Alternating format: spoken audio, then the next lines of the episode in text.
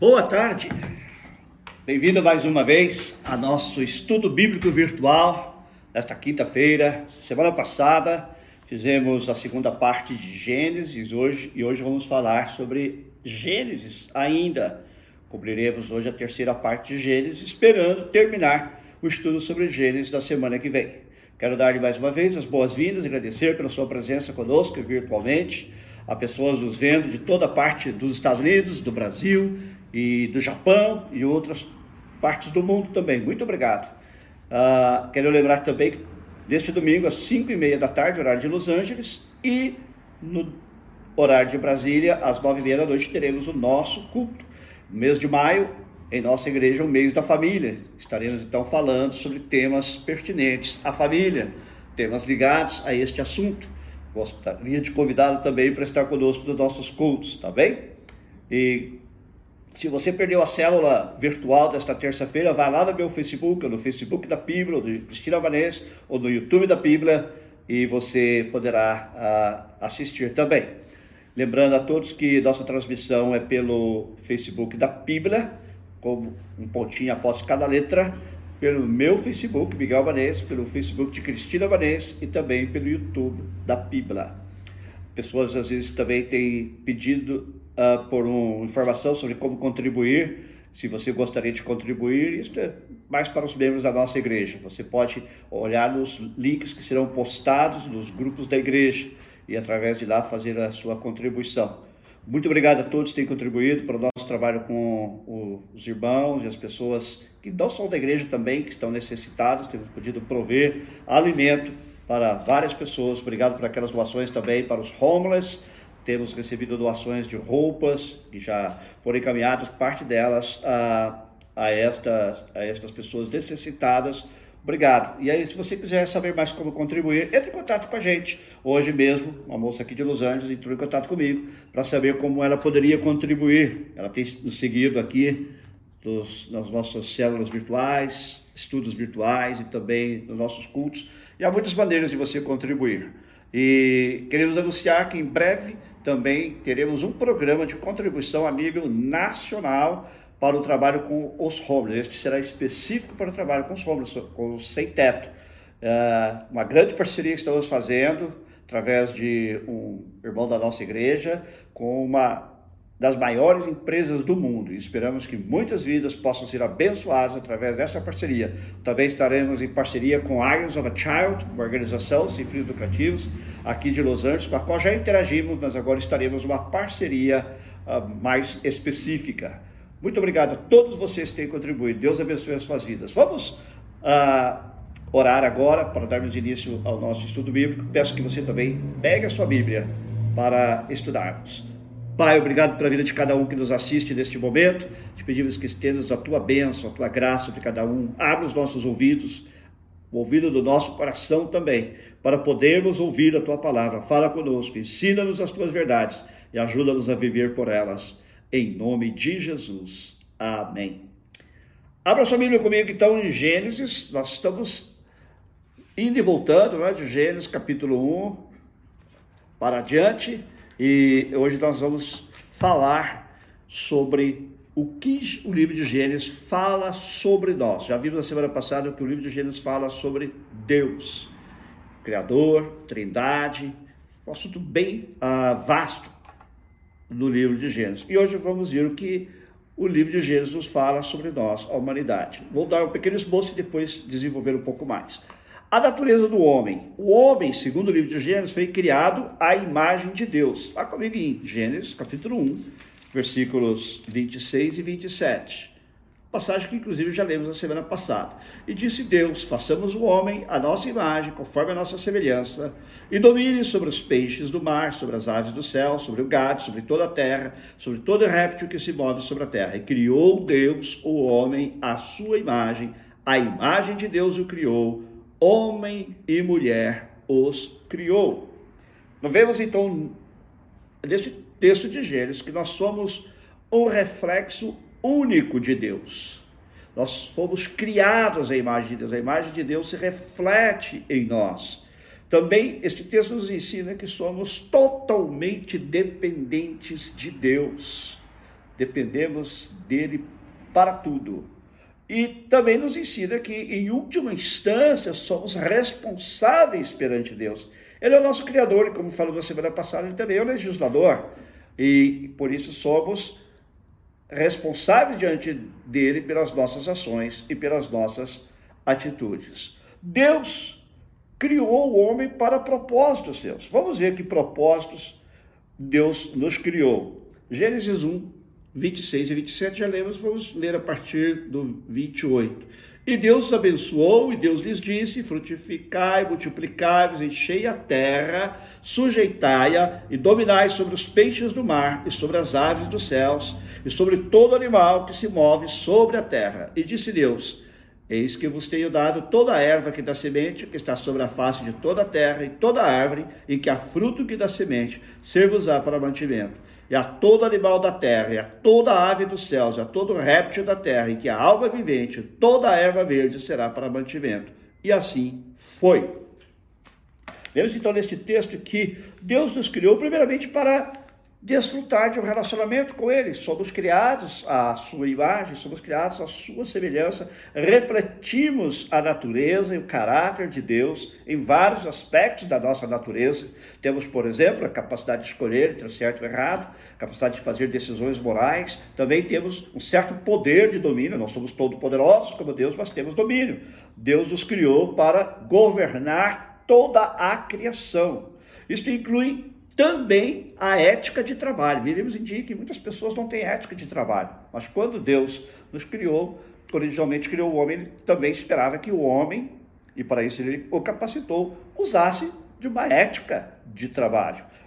Mas, fundamentalmente, o homem foi criado para dominar sobre a criação, sobre os peixes, sobre as aves, sobre os animais e também sobre a terra. E também nós somos criados para reproduzir a glória de Deus até os confins da terra. Então, esses são os propósitos pelos quais Deus nos criou. Porém, desde Adão, todos os homens são criados à imagem de Adão. Veja Gênesis capítulo 5, versículos 1 a, e o 3. Diz assim: Este é o livro das gerações de Adão, no dia em que Deus criou o homem, a semelhança de Deus o fez. E Adão viveu 130 anos e gerou um filho à sua semelhança, conforme a sua imagem, e chamou o seu nome Sete. Veja então que o homem foi criado originalmente à imagem e semelhança de Deus, mas a partir do pecado de Adão, os homens que nascem agora são criados à imagem de Adão. Nós ainda trazemos a imagem de Deus, mas esta está corrompida prejudicada pelo nosso pecado. Nós somos agora nascidos à imagem de Adão. Vou falar um pouco mais então sobre a nossa humanidade. Isto em teologia se chama antropologia. Antropos, homem, humanidade, logia, como já falamos na semana passada, vem da palavra grega logia, significando estudo. Então, antropologia é o que a Bíblia ensina sobre o homem, sobre nós, humanidade. O primeiro homem, Adão, e a primeira mulher, Eva, aparecem em Gênesis como criações especiais de Deus, conforme acabamos de ver. Adão feito do pó, Eva da costela de Adão, você poderá ler depois detalhes em Gênesis capítulo 1, capítulo 2, ambos criados por Deus à imagem de Deus. Não só o homem foi criado à imagem de Deus, mas também a mulher. Vamos voltar apenas para reforçar isso.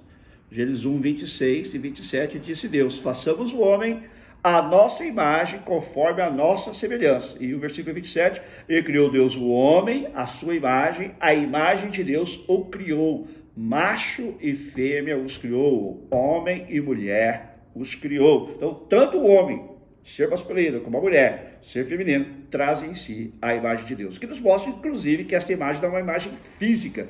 Jesus diz que Deus é espírito, Deus não tem um corpo como você e eu temos. A nossa imagem, a nossa semelhança com Deus está em coisas como as que eu já mencionei: a capacidade de tomar decisões, a capacidade de criar até certo ponto, a capacidade de dominar sobre a criação, de aperfeiçoar as coisas que Deus criou e capacidade de agir como seres morais e outros aspectos também.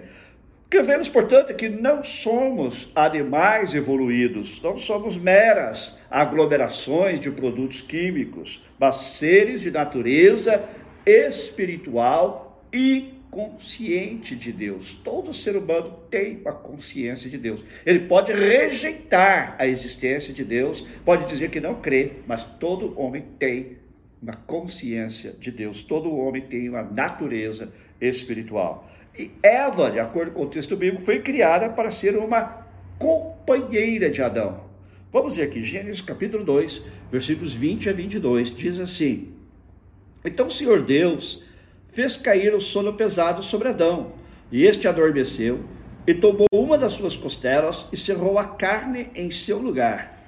E da costela que o Senhor Deus trouxe, tomou do homem, formou uma mulher e trouxe-a a Adão. Está claro aqui, então, que a mulher foi criada a partir do homem. Isso é interessante, porque, como alguém observou, a mulher não foi criada da cabeça do homem para que não o dominasse. Porém, também não foi criada dos pés do homem para que este a dominasse, mas foi criada do seu lado, do lado do seu coração, para que ele a amasse e como seu igual diante de Deus. Daí também segue a doutrina do casamento. Veja que diz Gênesis capítulo 2, versículos 24 e 25. Portanto, deixará o homem seu pai e sua mãe e se unirá à sua mulher, e serão um, ambos uma só carne. E estavam ambos nus, o homem e a sua mulher, e não se envergonhavam. Esta doutrina foi confirmada por Jesus em Mateus, capítulo 19, versículos 4 a 6. Quando os fariseus lhe perguntaram sobre o, se era lícito ou não dar carta de divórcio, Jesus lhes perguntou: Vocês não leram o que foi dito no princípio. No princípio não era assim, não havia divórcio. Como está escrito, ele cita exatamente esta passagem de Gênesis: deixará o homem, seu pai sua mãe, se unirá a sua mulher, serão os dois uma só carne. Também fica confirmado aqui que o casamento é a união de um homem e uma mulher, e não qualquer outra coisa. Claramente, também toda a raça humana é descendente de um único par. Todos nós descendemos de um único par. Isso está em Gênesis capítulo 3, versículo 20. Vejamos. Chamou Adão o nome de sua mulher Eva, porquanto ela era a mãe de todos os viventes. Eva, então, foi a mãe, a primeira mãe de todos os viventes. Significa que todos nós, seres humanos, descendemos de um único casal, Adão e Eva. Então, basicamente, isso que Gênesis nos diz sobre nós, como seres humanos, a nossa humanidade, sobre a nossa natureza humana. Vejamos agora o que o livro de Gênesis diz sobre o pecado. O estudo do pecado em teologia se chama amartiologia, que também vem de duas palavras gregas, amartos, pecado, e logia, estudo, estudo do pecado. Deixa-me também primeiro dar aqui um esboço, como eu fiz, com relação à humanidade. A natureza do pecado. O centro do pecado é rejeitar a palavra de Deus. Quando você rejeita a palavra de Deus, você peca. Rejeitar a palavra de Deus. Qual voz nós vamos ouvir? Ou a qual voz vamos dar ouvidos? Em Gênesis 2,17, Deus diz a Adão, e nós já mencionamos essa passagem também na semana passada. Deus diz a ele: que Deus diz a ele o seguinte: Você pode comer de toda a árvore que está no jardim, mas da árvore da ciência ou do conhecimento do bem e do mal, dela não comerás, porque no dia que dela comeres, certamente morrerás. É, se o homem rejeitasse a palavra de Deus, esta lei de Deus, ele então morreria. Pecar, então, sendo do pecado, é a rejeição da palavra de Deus. Mas pecar também é desdenhar da autoridade de Deus. Quem é que vai governar nossos corações? No caso da palavra de Deus, que eles deveriam ouvir, o homem, ao invés disso, ouviu a voz do diabo, não é? Porque Deus disse assim: se você comer, certamente morrerá. Mas, em Gênesis 3,4, a serpente disse à mulher: certamente não morrerás. E agora ela continua dizendo, desafiando e desviando a autoridade de Deus. Versículos 5 e 6 do capítulo 3. Porque Deus sabe que no dia que dele comerdes, se abrirão os vossos olhos, e sereis como Deus, sabendo o bem e o mal. E vendo a mulher que aquela árvore era boa para se comer, e agradável aos olhos, e árvore desejável para dar entendimento, tomou do seu fruto e comeu, e deu também a seu marido, e ele comeu com ela. Ou seja, quem governará os nossos corações? Deus, o diabo, nós mesmos? Adão e Eva cederam à tentação do diabo, mas eles decidiram que eles mesmos governariam seus corações, que eles seriam como Deus. Já te explicamos na semana passada, não iguais, mas como Deus conhecendo o bem e o mal. E outro aspecto do centro do, do coração do pecado é negar o caráter de Deus, ou seja, a quem vamos obedecer e em quem vamos confiar. Foi exatamente isso que o, diabo propôs para Eva e ela cedeu. Né? Ela, ele propôs que ela desobedecesse a Deus, ela o fez, ela confiou na palavra do diabo e obedeceu a palavra do diabo, e depois diz a Bíblia que ela também tomou do fruto e deu ao seu marido, e ele comeu com ela, tornando responsável pelo pecado. Então não é para se culpar a Eva, mas a Adão e Eva, mas principalmente Adão, por ter sido o primeiro ser criado, por ser o cabeça da humanidade, em certo sentido. Também vemos aqui o conflito produzido pelo pecado. Primeiro conflito entre o homem e Deus. Veja aqui Gênesis 3, 8 a 13 diz assim, depois que, no versículo 7, só para dar o contexto, então foram abertos os olhos de ambos e conheceram que estavam nus e cozeram folhas de figueira e fizeram para si aventais.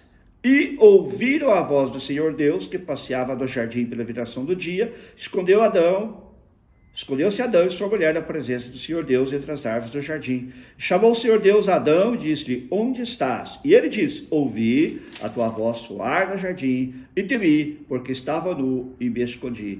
E Deus disse: Quem te mostrou que estavas nu? Comeste toda a árvore que te ordenei que não comesses. Então aqui há um rompimento do relacionamento entre Deus e o homem. Mas não termina aqui. Vamos até o versículo 13. O versículo 12 diz: Então disse Adão: A mulher que me deste por companheira, ela me deu da árvore e comi. E disse o Senhor Deus à mulher: Por que fizeste isto? E disse a mulher: A serpente me enganou e eu comi. Vou falar um pouco mais sobre esses dois versículos. Mas você vê que do relacionamento entre Deus e o homem há agora um conflito. E o relacionamento é marchado pela culpa. Adão se sente culpada, ela se sente culpada, seus olhos se abrem, eles percebem que estão nus, fazem para si como tangas, vestes de folhas de figueira para cobrirem a sua vergonha e a sua culpa, e também são dominados pelo medo. Adão diz: Eu ouvi a tua voz no jardim e me escondi com medo de Deus. E também aqui é gerado pelo pecado um conflito entre o homem e a mulher. Você vê isso aí no versículo 16. Ah, primeiro no versículo 3, quando o homem já diz a Deus assim: Olha, você me desobedeceu? Ele falou assim: a mulher que tu me deste. Ou seja, ele jogou a culpa sobre a mulher. E depois, quando Deus foi falar com a mulher, a mulher disse assim: a serpente me enganou. Mas transferência nós também fazemos isso o tempo todo, não é verdade? Projetando a culpa sobre o outro. Mas aqui se cria também o conflito entre o homem e a mulher, mais claramente visto no versículo 16. Deus disse à mulher: multiplicarei grandemente a tua dor e a tua conceição ou seja, a tua concepção. Com dor terás filhos, e o teu desejo será para o teu marido, e ele te dominará. Olha que coisa interessante. Mas não para aí. Há também agora um conflito entre o homem e a criação, versículos 17 a 19. E Adão disse: Porquanto deste ouvidos a voz de tua mulher, comeste da árvore que te ordenei, dizendo: Não comerás dela, maldita é a terra, por causa de ti. Com dor comerás dela todos os dias da tua vida. Espinhos e cardos também te produzirá, e comerás a erva do campo. Do suor do teu rosto comerás o teu pão, até que te tornes a terra, porque dela foste tomado, porquanto és pó, e em pó te tornarás. Que coisa tremenda. Deus havia colocado o homem no jardim para que ele cuidasse. Ele trabalhava, mas não havia suor, não havia cansaço, era algo prazeroso. Mas agora, por causa do pecado, há um desequilíbrio, há um conflito que se cria entre o homem e a natureza. O homem agora terá que ganhar o seu pão através de muito esforço, de muito suor. E ele se cansará, e a terra será maldita, ele terá que trabalhar a terra com muito esforço para que ela produza. É o que vemos até hoje. Também, conforme já, já, vimos, além do conflito entre o homem e a mulher, conflito o homem e a criação, conflito entre o homem e Deus, porém também conflito entre homem e homem. Em consequência disso, nós vemos a partir do versículo 1 do capítulo 4 até o versículo 17, não vou ler o texto, é longo, a história de Caim e Abel, em que Caim mata seu próprio irmão Abel, conflito entre homem e homem, por inveja, por ciúme, e isso se vê até hoje. O homem com inveja de outro, matando o outro, ou com inveja dos bens que ele possui para tomar mata ou rouba, há conflitos, há guerras, porque é uma nação cobiça que outra nação tem. E nós estamos vendo agora, neste momento, estamos vivendo muitas nações culpando uma determinada nação pelo caos em que nós estamos vivendo e se buscando responsabilizar. Conflito entre o homem e o homem, entre a humanidade, que vai durar até a volta de Jesus. E aqui também vemos as consequências do pecado. Primeiro, a morte espiritual imediata. Deus havia dito a Adão que quando ele comesse daquele fruto, ele morreria. Conforme vimos na semana passada, alguém pode perguntar, mas ele ainda morreu fisicamente. Não, mas o conceito de morte na vida não é término da vida física. Da Bíblia, morte é separação. E naquele momento, o homem foi separado de Deus pelo seu pecado, ou seja, ele morreu espiritualmente. Lá em Efésios 2, 2, Paulo diz: Todos nós estávamos mortos em nossos delitos e pecados.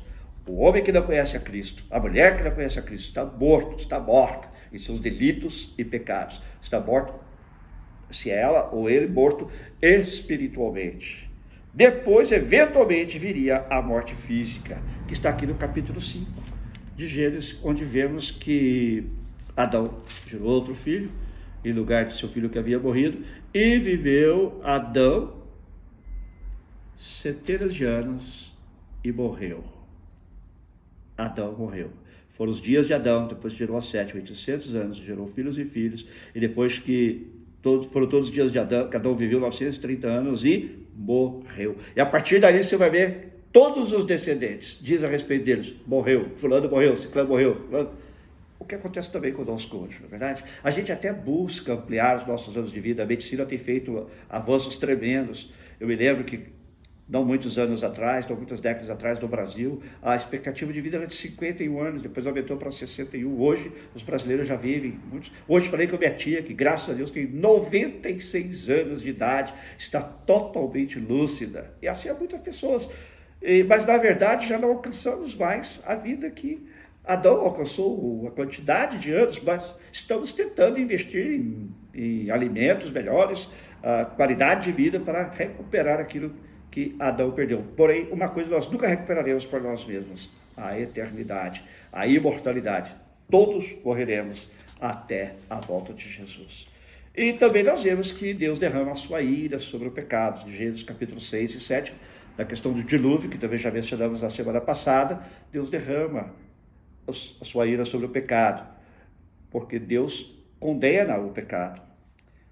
Com o primeiro homem veio o primeiro pecado visto em Gênesis como violação da lei de Deus. Deus diz: não coma, e o homem comeu. Nós acabamos de ler em Gênesis, você pode ler de novo em Gênesis capítulo 3, versículos 6 a 11.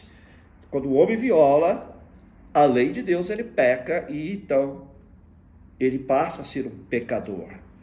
E nós vemos isso não apenas no primeiro pecado de Adão, como também como uma depravação imputada, vou aqui usar uma palavra teológica, né, transmitida a toda a raça humana, a partir de Adão, toda a raça humana se torna pecadora. Todos nós já nascemos pecadores. Por exemplo, aqui em Gênesis, capítulo 4, versículo 8, diz assim: Falou Caim com seu irmão Abel. Sucedeu que, estando eles no campo, se levantou Caim contra o seu irmão Abel e o matou. Veja que Caim já agora já herdou a natureza pecaminosa de Adão e ele mata seu irmão. E em Gênesis capítulo 6, versículo 5, os versículos que antecedem o juízo.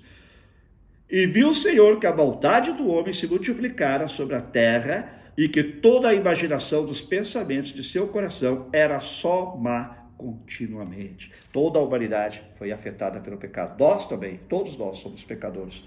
E a Bíblia diz que para isto Cristo veio ao mundo para morrer pelos pecadores, dos quais eu sou o principal. Estas palavras são do apóstolo Paulo, mas eu as faço minhas, porque eu me considero o principal dos pecadores.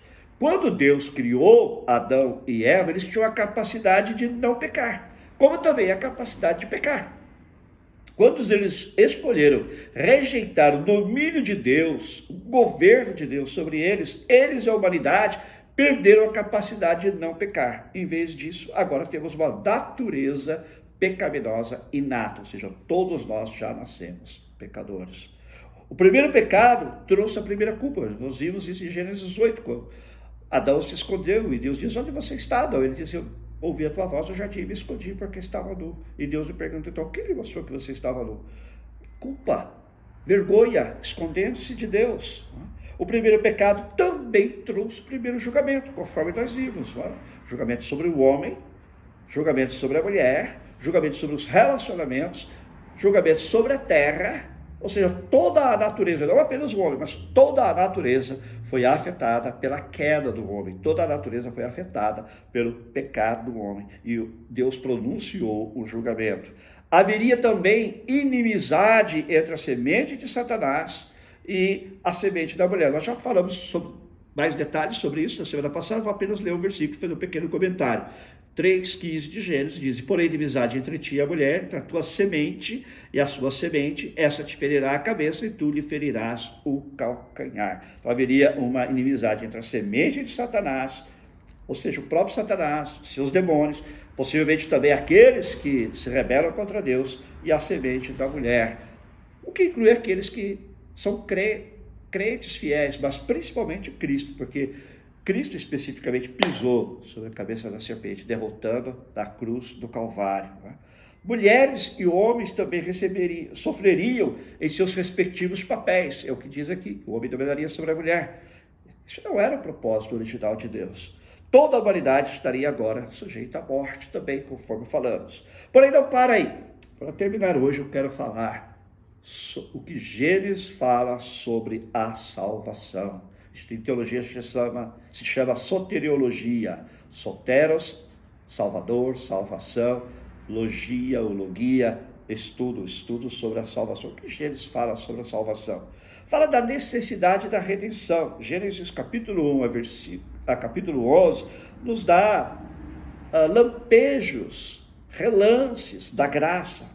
A promessa de Cristo, quando Deus diz aqui, porém, inimizade entre a tua semente e a semente da mulher, Tu lhe ferirás o calcanhar, mas ela te pisará a cabeça. Estava falando de Cristo, uma profecia messiânica, conforme já vimos na semana passada. O Deus aqui já promete um redentor, um salvador que viria para nos salvar do nosso estado de pecado, da nossa rebelião contra Deus e nos reatar no nosso relacionamento com Deus. Também aqui vemos em Gênesis a provisão de um sacrifício. Quando Adão e Eva se veem nus, eles pegam aquelas, aquelas uh, folhas de figueira e cosem para si aventais como se fossem tangas, né? Mas Deus toma um animal, o sacrifica e lhes dá a pele do animal para que eles se cubram. Deus lhe dá peles para eles cobrirem a sua nudez, a sua vergonha. Gênesis 3, 21 diz assim: E fez o Senhor a Adão e a sua mulher túnicas de pele e os vestiu. Significa que um animal, ou mais, foram sacrificados por causa do pecado de Adão a provisão do sacrifício. Você vai encontrar depois no Antigo Testamento a necessidade do sacrifício. O pecador necessita morrer, mas ele pode apresentar alguém ou algo em seu lugar para ser sacrificado em seu lugar. É a ideia do sacrifício, e você vê isso no sacrifício de Cristo. Cristo se sacrificou pelos nossos pecados. Ou eu e você morríamos eternamente, ou Cristo morria pelos nossos pecados para nos dar a vida eterna. E foi o que ele fez, ele morreu em nosso lugar. E você vê também a presença de uma aliança em Gênesis capítulo 6, versículo 18.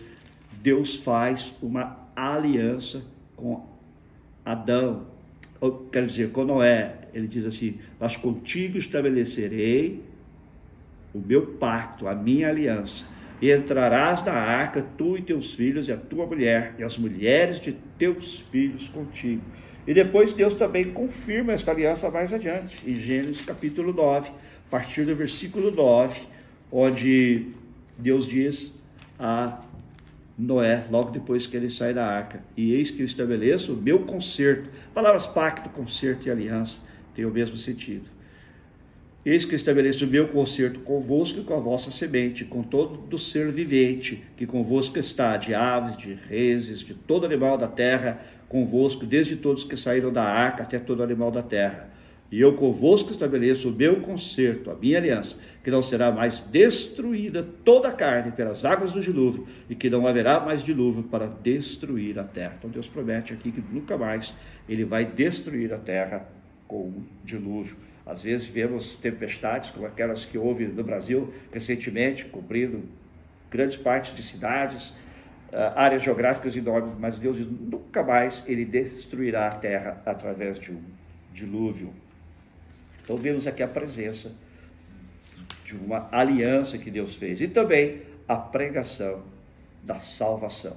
Noé, capítulo 6, depois Pedro nos, nos esclarece isso em 2 Pedro, capítulo 2, versículo 5. Durante um período de aproximadamente 120 anos, pregou o juízo de Deus, pregou que as pessoas se arrependessem. Porém, a humanidade daqueles dias rejeitou a mensagem da salvação, como infelizmente muitos rejeitam hoje. E sobre eles veio o dilúvio, veio o julgamento, da mesma maneira que virá o juízo final. Gênesis capítulo 1 a 11, porém, nos deixa esperança, a qual nos agarrarmos. Primeiro é que Satanás será derrotado. Gênesis 3,15, a semente da mulher pisará a cabeça da serpente. Jesus Cristo pisou a cabeça da serpente. E quando ele voltar, todo o poder de Satanás será estipado de uma vez por todos. Segundo lugar, o pecado será destruído através da vida de Jesus, o que nós já podemos experimentar hoje, parcialmente. Ele nos perdoa dos nossos pecados e ele nos dá a vida eterna e no futuro seremos livres da presença do pecado. A criação de Deus também será restaurada. Deus promete que nunca mais ele vai destruir a terra e depois encontramos lá em Apocalipse que ele vai criar novos céus e nova terra. Em Romanos 8 também Paulo fala que a natureza, a criação será restaurada. E o povo de Deus será resgatado, assim como Noé e sua família foram preservados na arca, para que o juízo não os alcançasse. Aqueles que creem em Cristo também serão preservados, serão resgatados, preservados do juízo final. E vemos aqui que Deus é um Deus que busca, Deus busca o culpado. Não foi Adão que foi atrás de Deus, foi Deus que foi atrás de Adão. Adão, onde estás? E Adão diz: Ah, eu me escondi porque estava nu, me senti envergonhado e tal. E Deus falou: Por que você fez isso, Adão? E logo depois vemos que Deus cobre o envergonhado, em Gênesis 3, 21, que já lemos, e que Deus sacrifica animais e cobre Adão e Eva com peles de animais, já apontando para o sacrifício de Cristo, que seria realizado mais tarde. E também vemos que Deus protege o temeroso, porque o, medo se apossou de Adão, ele falou, fiquem com medo. Mas Deus diz o seguinte, ele, apesar do pecado, apesar de tudo que você fez, de tudo que é, Eva fez, apesar de que toda a besta do campo, todo animal do campo será maldito, etc, etc, etc. Deus fala assim para a serpente especificamente: Porquanto fizeste isto, maldita serás, mais que toda besta e mais que todos os animais do campo. Sobre o teu ventre andarás e pó comerás, comerás todos os dias da tua vida. E mais adiante, ele fala assim: Olha, você vai comer agora do seu pão mediante o seu suor. Porém, Deus não retira do homem a capacidade do domínio sobre a terra. Esse domínio está limitado, mas ele ainda existe. É? Deus fala: Eu vou proteger você, vou proteger você das feras do campo, você não precisa ter medo, e você vai continuar dominando sobre a natureza. E finalmente, o nome de Deus será louvado. Você vê isso especialmente em Gênesis capítulo 11, versículo 1 a 9, onde não vou ler porque também será um pouco uh, longo. Mas veja que interessante, a Bíblia ensina que Deus, em sua misericórdia e graça, perdoa nosso pecado. Mas somente quando a penalidade é paga por um sacrifício substituto. Assim Deus providenciou a salvação da culpa e também do poder, da penalidade eterna e finalmente da presença do pecado por meio da pessoa e da obra de seu Filho, o Senhor Jesus Cristo. A promulgação e o cumprimento desta salvação, através da morte, sepultamento e ressurreição de Jesus, não são vistos até os evangelhos. No entanto, a previsão e promessa do que estava por vir é vista pela primeira vez na promessa de que a semente da mulher esmagaria a cabeça da serpente. Além disso, essa semente é um descendente do primeiro Adão. Do, quero dizer, do primeiro homem, desculpe, do primeiro homem, Adão. E é chamado o último Adão. Em 1 Coríntios 15, 45, Jesus Cristo é chamado de o último Adão. E ele veio na perfeição, como Adão antes de pecar, e ele pagou o preço dos nossos pecados, e ele agora cria uma nova raça que a raça eleita através daqueles que o aceitam como seu Senhor e Salvador. Isso é essencial, porque Isaías falou deste Salvador vindouro como literalmente o parente redentor. Ou seja, alguém que é relacionado por sangue àquele que lhe redime. Isso era uma figura muito comum no Antigo Testamento. Você já a vê aqui também, mas especialmente no livro de Ruth, capítulo 2, versículo 20, capítulo 3, versículos uh, versículo 1 até o capítulo 4, versículo 17. Parente remidor é alguém que se identifica, é um parente que se identifica com aquele a que ele redime, aquele a que ele resgata. Isaías 59, 20 usa a mesma palavra hebraica, Goel, que descreve Boaz em relação a Noemi nas, nas passagens de Ruth que eu mencionei. O livro de Hebreus também explica como Jesus tomou sobre si a natureza de um homem para salvar a humanidade. Jesus sendo Deus, como vimos semana passada, segunda pessoa da Trindade, ele se fez homem, se fez um parente nosso, um homem como você e eu. E tudo foi tentado, e tudo foi semelhante a nós, exceto em que ele nunca pecou, para nos trazer a salvação. Este conceito vital de parente redentor ou parente remidor é original, o Gênesis. O início da nação judaica, da qual o Messias nasceria, morreria e ressuscitaria dentre os mortos, é visto no chamado de Abraão, está em Gênesis. Vamos lá, Gênesis capítulo 12, versículos 1 a 3. Veja o que Deus diz a Abraão. Ora, o Senhor disse a Abraão, até então ele se chamava Abraão: Sai-te da tua terra, da tua parentela, da casa de teu pai, para a terra que eu te mostrarei, e farei e fartei uma grande nação, e abençoar-te-ei, agradecerei o teu nome, e tu serás uma bênção. E abençoarei os que te abençoarem, e amaldiçoarei os que te amaldiçoarem. E em ti serão benditas todas as famílias da terra. Deus está prometendo fazer de Abraão, que não tinha filhos, uma grande nação, como de fato ele fez, e diz que através dele, através da sua semente, seriam benditas, seriam abençoadas todas as nações da terra. E Deus repete isso várias vezes, apenas mais uma vez para você uh, verificar, em Gênesis capítulo 17, versículo 19. E disse Deus: Na verdade, Sara, tua mulher, te dará um filho, chamarás o seu nome Isaac, e com ele estabelecerei o meu concerto, minha aliança, por conceito perpétuo para a sua semente depois dele.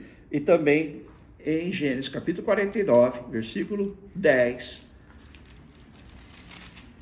encontramos esta aliança ou esta promessa repetida, Gênesis 49, 10. O cetro não se arredará de Judá, nem o legislador dentre seus pés, até que venha Siló, a ele se congregarão os povos. Dos descendentes de Abraão surgiram as doze tribos de Israel, e Deus prometeu que, através da tribo de Judá, viria aquele que governaria, o Messias, o cetro não se arredará de Judá, ou seja, o governo virá através de um descendente de Judá, que por sua vez é descendente de Abraão. E a natureza substitutiva do sacrifício é vista pela primeira vez em Gênesis 22, 1 a 13. Também não vou ler, porque é um pouco longo, você pode ler depois. Onde Abraão é instruído a oferecer um carneiro como oferta queimada em vez do seu filho Isaac. Então, ali Deus mais uma vez mostra que um sacrifício é necessário pela vida do pecador, ou o pecador é condenado pelo seu pecado, ou uma vítima toma o seu lugar. Jesus tomou o nosso lugar na cruz para nos dar a salvação eterna. E hoje ele nos garante a salvação quando cremos nele e o seguimos fielmente. Jesus Cristo é o único caminho para Deus. Como ele mesmo disse, eu sou o caminho, a verdade e a vida. Amém e amém. Quero orar com você agora, que nos assiste. Se você também não recebeu Jesus Cristo como seu único Senhor e Salvador, convido que você faça essa oração, pedindo que Jesus entre na sua vida e depois vamos orar por todos. Senhor, muito obrigado pelo sacrifício de Jesus da cruz. Obrigado porque aqui vimos em Gênesis mais uma vez, todas as principais doutrinas da Bíblia se encontram neste livro. Que livro tremendo, que livro maravilhoso, quantas lições preciosas aprendemos hoje. E de fato, como eu disse na semana passada, quando podemos, quando entendemos a Gênesis, podemos entender toda a Bíblia, porque todas as doutrinas principais da Bíblia, ainda que de forma seminal, se encontram aqui no livro de Gênesis.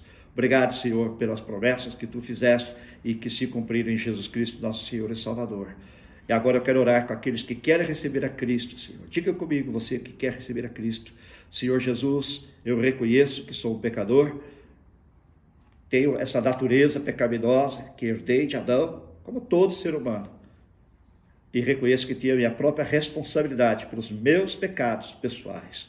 Mas agora me arrependo deles e te peço, perdoa-me os meus pecados. Entra na minha vida e ser o meu Senhor e Salvador a partir desta data, 30 de abril de 2020. E, Senhor, ajuda-me a te seguir e te servir fielmente todos os dias da minha vida. Senhor, eu oro também por todos os que estão nos assistindo. Ajuda-nos, ó oh Deus, a entender a tua palavra, a crer a tua palavra, a obedecer a tua palavra, colocando em prática nas nossas vidas. O Senhor não requer nada de nós que o Senhor mesmo não nos capacite a praticar. Ajuda-nos no poder do Espírito Santo a praticar a tua palavra. Oro por todos aqueles também, Senhor, que foram vitimados por esta pandemia do corona, ou que têm familiares, amigos, entes queridos que foram vitimados. Tu és a cura, Senhor. Leva a cura agora aos que estão enfermos. Cura-os. Levanta-os do leito da enfermidade. Obrigado por aqueles que o Senhor já curou. Temos ouvido muitos testemunhas nos últimos dias também de pessoas que foram curadas. Obrigado, Pai, obrigado, Senhor. Oramos também por todos os médicos, enfermeiros e outras pessoas da área de saúde que estão trabalhando nas frentes de combate a este vírus e a doença do Covid. Ó oh Deus, dá-lhes a tua proteção, guarda-nos de todo mal. Protege-nos a nós também, nossos familiares, Senhor, deste mal, Senhor.